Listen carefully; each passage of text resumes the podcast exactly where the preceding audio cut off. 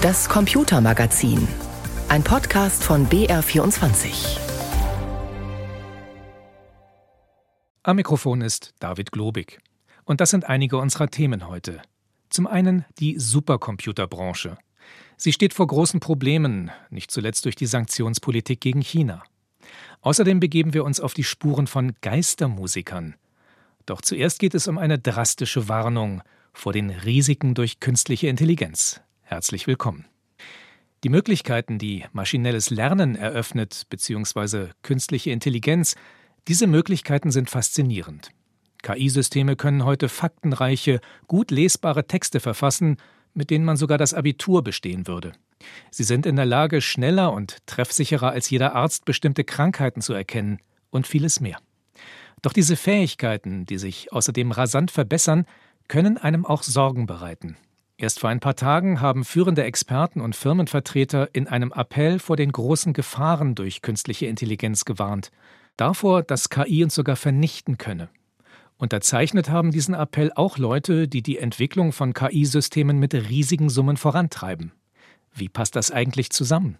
Nils Dams berichtet.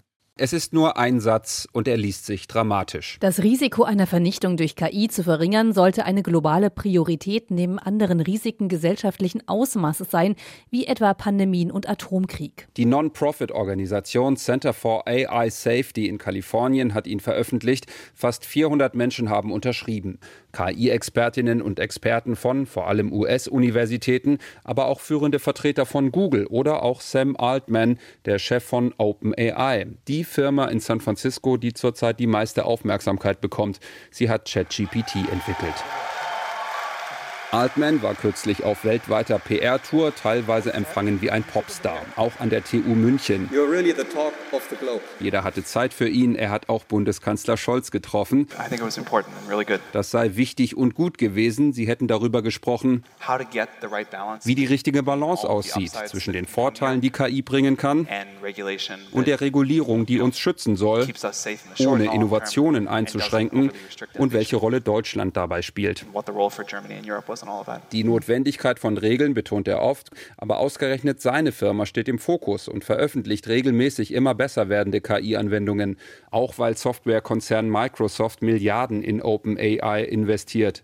Finanziert Microsoft also wissentlich den Weltuntergang? Auch Kevin Scott hat den Appell unterschrieben. Er ist der Technikvorstand von Microsoft. Wir haben die Software veröffentlicht, um der breiten Bevölkerung klarzumachen, welche Möglichkeiten sie bietet, was man mit ihr machen kann, was nicht mal wir uns vorgestellt haben. Und wir also wollten Feedback. Sagt er im US-Podcast Recode Media auf die Frage, warum die Technologie überhaupt veröffentlicht wurde, obwohl sie offenbar noch nicht ausgereift sei. Dass künstliche Intelligenz Risiken birgt, ist unumstritten. Die Frage ist eher, welche Risiken realistisch sind drei mögliche Folgen des dramatischen Aufrufs aus dieser Woche. Der KI-Hype könnte weiter angeheizt werden. Kritiker sagen, dass solche Appelle eine Technologie auch stärker, mächtiger erscheinen lassen könnte, als sie wirklich ist. Die KI-Regulierung. Das Center for AI Safety hat sich nach eigenen Angaben ganz bewusst für so ein kurzes Statement entschieden. Die Kernbotschaft sollte nicht verloren gehen. Schriftlich teilt der Chef des Zentrums, Dan Hendricks, mit. Wir brauchen eine weit verbreitete Einsicht in die Problematik, bevor wir sinnvolle politische politische Diskussion führen können. Die politische Diskussion wird aber längst geführt. Die EU arbeitet seit Jahren an der Regulierung von KI-Technologie. Skeptiker vermuten, dass Weltuntergangsappelle der KI-Industrie helfen könnten, geplante Regelungen in ihrem Sinne zu beeinflussen, dass beispielsweise Codes nicht offengelegt werden müssen, weil das ja ein Sicherheitsrisiko darstellen könnte. Die Aufmerksamkeit für konkretere Gefahren könnte verloren gehen. Wer über die Zitat Vernichtung spricht, zieht möglicherweise Aufmerksamkeit von jetzt jetzt schon realistischen Risiken von KI-Systemen. Fehlerhafte Texte, irreführende mit KI generierte Bilder, die aber nicht als solche zu erkennen sind oder Desinformationskampagnen vor Wahlen. Nächstes Jahr wird in den USA der nächste Präsident gewählt. Wir bleiben genau bei solchen Desinformationen und dem Thema künstliche Intelligenz. Russland führt nicht nur einen konventionellen Krieg gegen die Ukraine, sondern auch einen Informationskrieg. Und der läuft weltweit. Ein Hauptziel der russischen Propaganda in Europa ist die Slowakei, auch weil dort in wenigen Monaten gewählt wird. Pro-russische Fake News waren deshalb ein wichtiges Thema auf der Globsec Sicherheitskonferenz in Bratislava. Diskutiert wurde dort unter anderem über neue Wege im Kampf gegen Desinformation. Da kann künstliche Intelligenz wiederum nützlich sein. Mehr dazu von Marianne Allweis. Sie können noch so abstrus sein, offensichtliche Falschmeldungen schaffen es in der Slowakei immer wieder bis in die Hauptnachrichten. Eine radioaktive Wolke soll sich angeblich auf slowakischem Gebiet ausgebreitet haben, nach einer Zerstörung eines Munitionslagers in der ukrainischen Stadt Chmelnytsky. Eine Polizeisprecherin macht darauf aufmerksam, dass es sich um eine Desinformation handelt, die gezielt von Russland verbreitet werde. Auch ein Strahl Strahlenexperte kommt zu Wort, alle Messwerte seien normal.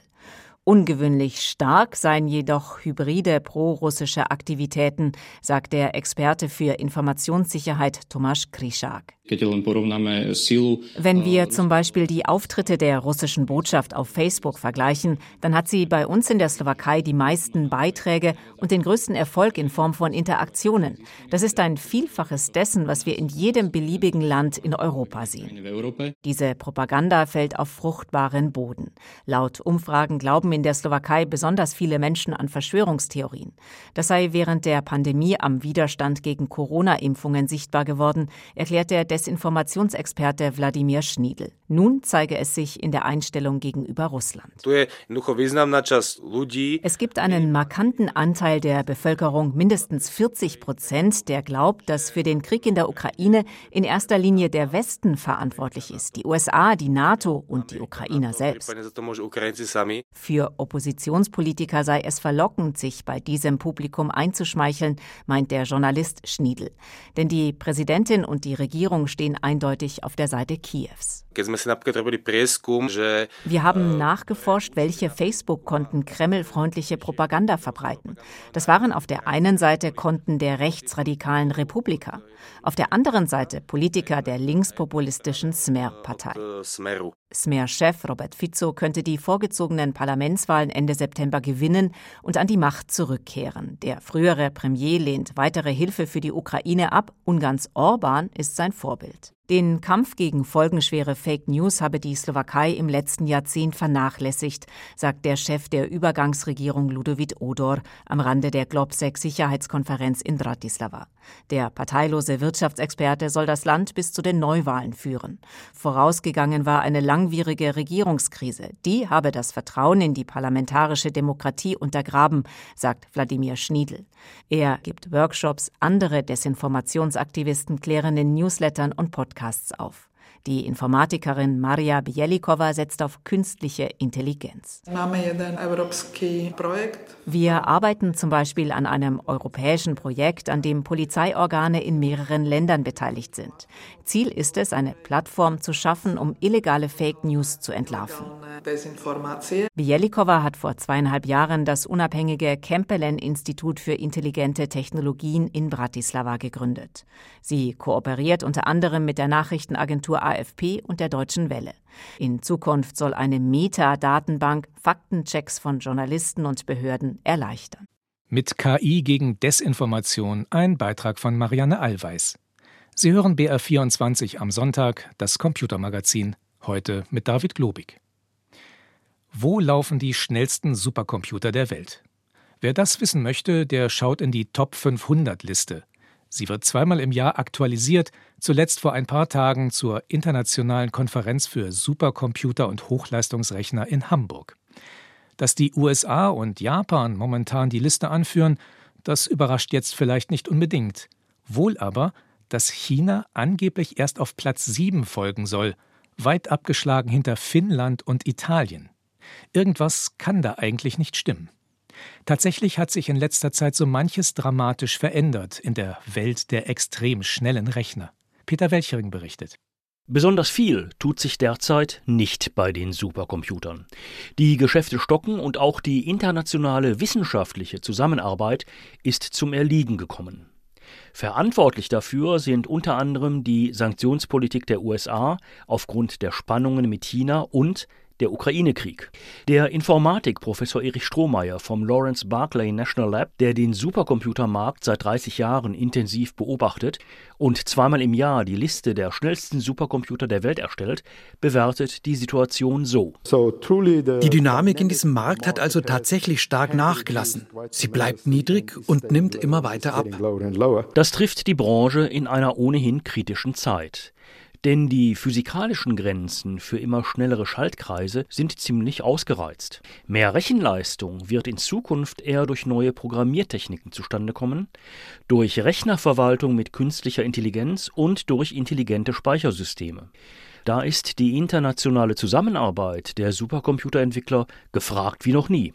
Aber auch die sei aufgrund der geopolitisch schwierigen Situation eingeschränkt, meint Jack Dongarra, Urgestein der Supercomputerbranche und einer der Initiatoren der Top 500 Liste. Chinesische Forscherinnen und Forscher könnten zurzeit beispielsweise nicht an wissenschaftlichen Konferenzen in den USA teilnehmen. Für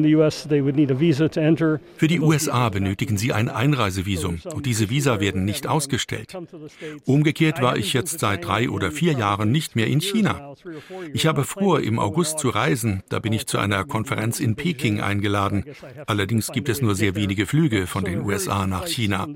Das liegt zum Teil an den gegenwärtigen Spannungen. Ich weiß nicht, vielleicht geht es nur indirekt über Seoul oder Japan und von da aus weiter nach China und dann schließlich nach Peking.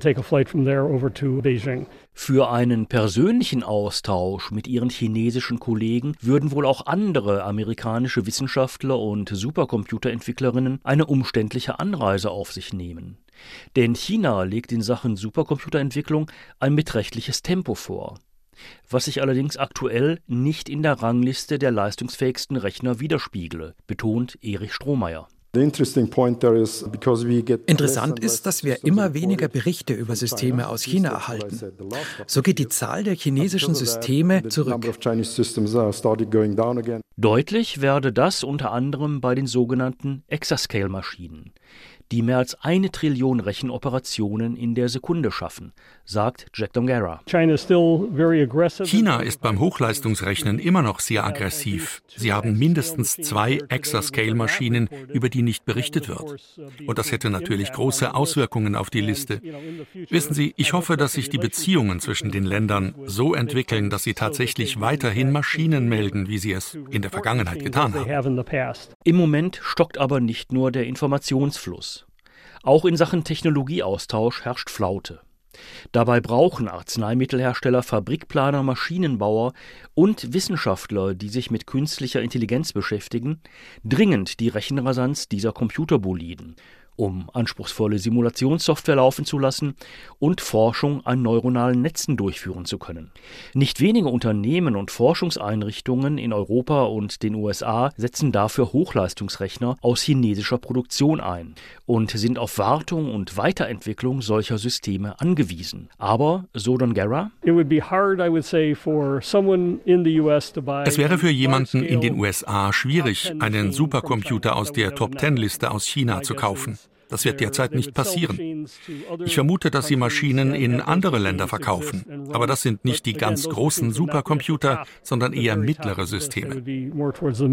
Doch es gibt einen Hoffnungsschimmer. Gerade erst haben sich chinesische und amerikanische Supercomputerentwickler und Informatikerinnen auf der internationalen Supercomputerkonferenz in Hamburg nach längerer Zeit wieder persönlich getroffen und ausgetauscht. Hier in Hamburg haben wir einen neutralen Ort und es ist gut, wieder mit ihnen in Kontakt zu treten und zu versuchen, zu begreifen, wo sie stehen und welche Probleme sie im Hinblick auf das Hochleistungsrechnen haben. Ich denke, sie haben die gleichen Probleme wie wir, etwa Hyperscaler und KI-basierte Systeme. Es geht vor allen Dingen um Konzepte für die intelligente Programmierung von Supercomputern und deren Systemüberwachung. Nur so können die anstehenden wissenschaftlichen Probleme wie zum Beispiel Klimasimulationen gelöst werden. Doch Hamburg ist bisher ein Einzelfall. Die Situation insgesamt bleibt unbefriedigend. Dennoch will Jack Dongara die Zuversicht nicht aufgeben. Wir sehen immer noch Veröffentlichungen von Artikeln, sodass wir einen Einblick in das Geschehen bekommen. Aber die Dinge sind nicht mehr so wie in der Vergangenheit. Da hätten wir uns mindestens zweimal im Jahr beim Supercomputing-Treffen in den USA gesehen und auch wie jetzt gerade hier in Deutschland. Ich kann also nur hoffen, dass sich die Situation verbessert. Denn die chinesischen Entwickler liegen vor allen Dingen bei den Sprachmodellen weit vorn, die für die Anwendungen künstlicher Intelligenz so wichtig sind. Zum Beispiel für Chatbots wie ChatGPT. Um derartige Sprachmodelle zu entwickeln, wird eine enorm hohe Rechengeschwindigkeit benötigt. In Hamburg konnten die Entwickler aus den USA und China auch über solche Modelle diskutieren. Sie würden diesen wissenschaftlichen Austausch gern auf der Pekinger Supercomputerkonferenz im August fortsetzen. Doch derzeit droht die geopolitische Situation, das zu verhindern. Peter Welchering war das zu den Problemen, die es momentan in der Supercomputerbranche gibt. Morgen beginnt die Worldwide Developers Conference, die weltweite Entwicklerkonferenz von Apple. Traditionellerweise werden da in einer Keynote neue Produkte vorgestellt. Allerdings steht der Hersteller gerade wieder einmal in der Kritik wegen einiger älterer Produkte. Der Vorwurf, Apple habe Smartphones absichtlich verlangsamt, um Batterieprobleme zu verschleiern. Das Ganze ist auch als Batterygate bekannt. In den vergangenen Jahren gab es hierzu bereits mehrere Verfahren vor Gericht, und Apple hat auch schon Vergleichszahlungen geleistet. Aktuell droht dem Unternehmen in Großbritannien eine weitere Klage in Milliardenhöhe. Eingereicht hat sie ein Verbraucherschützer im Namen von iPhone-Nutzern. Der nächste Anhörungstermin vor Gericht ist jetzt im Juni. Worum es bei den Vorwürfen geht, fasst Katharina Wilhelm zusammen. Wer ein Smartphone von Apple besitzt, der kennt vielleicht diesen fragenden Blick auf die rechte Ecke im iPhone-Display. Wie lange hält die Batterie noch? Wann muss ich vielleicht schon wieder aufladen? Bei einigen User und Userinnen schleicht sich da vielleicht der Verdacht ein, die Batterielaufzeit wird immer schlechter oder das Telefon wird langsamer. Dabei ist die Technologie in den Smartphones doch wahnsinnig modern und so teuer. Wie kann das sein? Diese Frage stellten sich in den USA viele User. Einige von ihnen reichten sogar 2017 Klage gegen Apple ein. Das Unternehmen meldete sich zu Wort und musste sich sogar entschuldigen. Ja, wir verlangsamen die Leistung auf dem Telefon, sagte Apple, aber aus einem ganz besonderen Grund, wie CNN-Tech-Reporter Samuel Burke erklärte. Apple sagte, dass wenn man auf die neueste Version von iOS updatet, das betrifft die iPhones 6, 6S, 6SE und 7, dann verlangsame sich die Geschwindigkeit. Apple erklärte, es gab Probleme mit der Batterie. Die könne nach langer Laufzeit plötzlich mehr Spannung erzeugen und dann auf einmal herunterfahren, um das System zu schützen.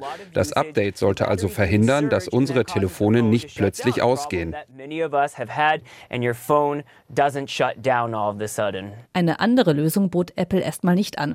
Nach wie vor waren die iPhone-Besitzer gezwungen, entweder das Update herunterzuladen und mit einem langsameren iPhone zu leben, die Batterie gegen Geld tauschen zu lassen oder auf das nächste iPhone-Modell zu warten. Nach einem langwierigen Rechtsstreit erklärte sich Apple 2020 dann bereit, eine Entschädigung in Höhe von 113 Millionen US-Dollar zu zahlen. Schadenersatz sei das eine, Vertrauen das andere, meint Dan Ackerman, Tech-Journalist bei CNET. Im Gespräch mit dem Sender CBS sagte er, es sei vor allem auch darum gegangen, dass die Kunden mehr Transparenz erwartet hätten von Apple. And that's what I think people were more upset about than, than their older phones slowing down a bit, the, the lack of transparency, that they weren't telling you they were doing this to your product. Der Verdacht bestünde jedenfalls weiterhin, dass Apple seine Telefone extra so baut, dass sie nach einigen Jahren übermäßige Alterserscheinungen zeigen, wie eine verkürzte Batterielaufzeit oder langsamer werden, damit die Kunden wieder neue iPhones kaufen.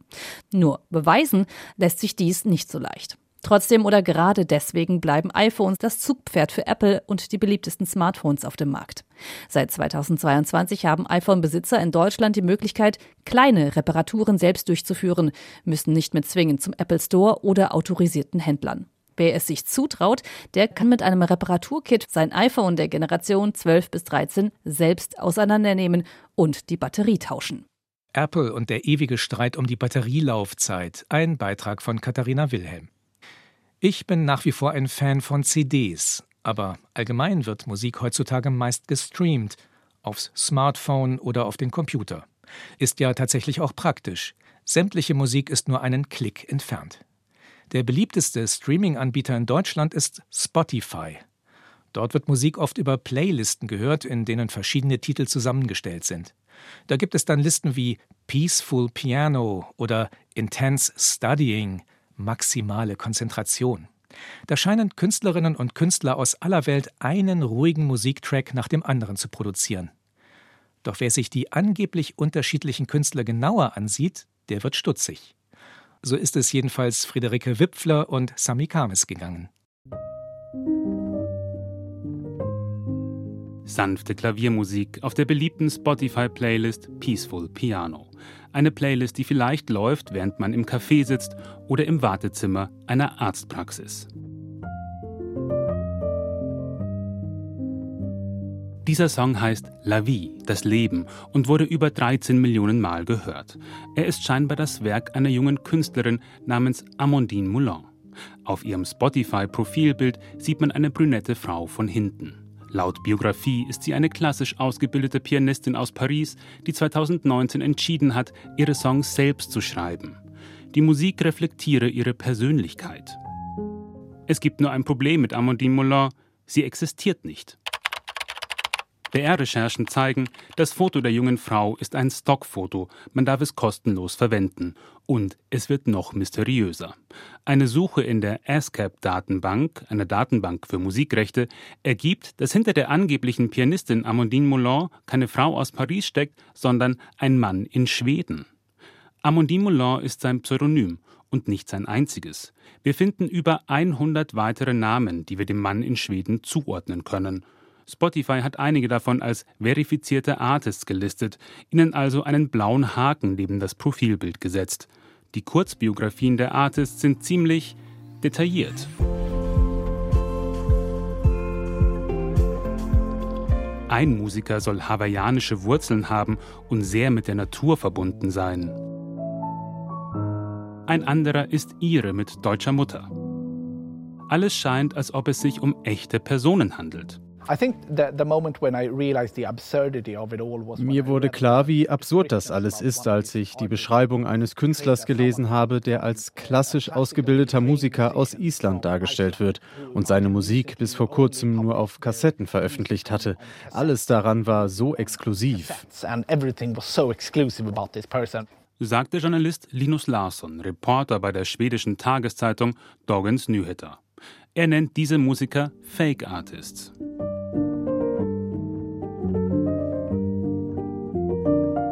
Peaceful Piano Playlist umfasst rund 300 Songs. Ende vergangenen Jahres, das ergibt eine BR-Analyse, sind mehr als 60 Prozent der Songs auf der Playlist Geistermusik. Viele dieser Fake-Artists sind mit kleinen Labels verbunden. Eines davon heißt Firefly Entertainment. Es kommt aus Schweden, wie Spotify auch. Linus Larsson. So what we did find was that uh einer der Gründer von Firefly hat eine persönliche Beziehung zu einem ehemaligen Spotify-Manager, der noch dazu das gesamte Konzept der Playlisten entwickelt hat. Niemand kann behaupten, dass es keine Beziehung zwischen diesen Personen gab.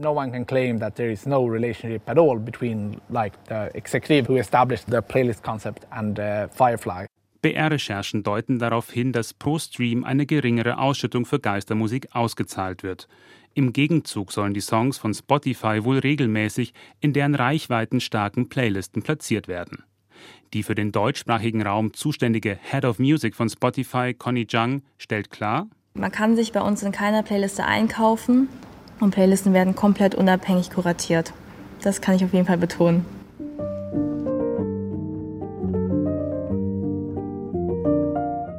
Von den Geistermusikern, also zum Beispiel dem Mann in Schweden, der hinter Amandine Moulin steckt, möchte niemand mit dem BR sprechen.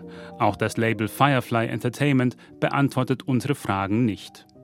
Klar ist, Geistermusikerinnen und Musiker werden millionenfach gestreamt, ein lukratives Geschäft, das auch Verlierer kennt. Denn wenn hohe Summen für Geistermusik ausgeschüttet werden, dann fehlt dieses Geld an anderer Stelle, bei Artists, die aufwendig Musik komponieren. Geistermusik auf Spotify. Mehr dazu gibt's in der ARD Mediathek, in der Reihe Dirty Little Secrets und im Tagesschau-Podcast 11KM. Das war's im Computermagazin. Heute mit David Globig.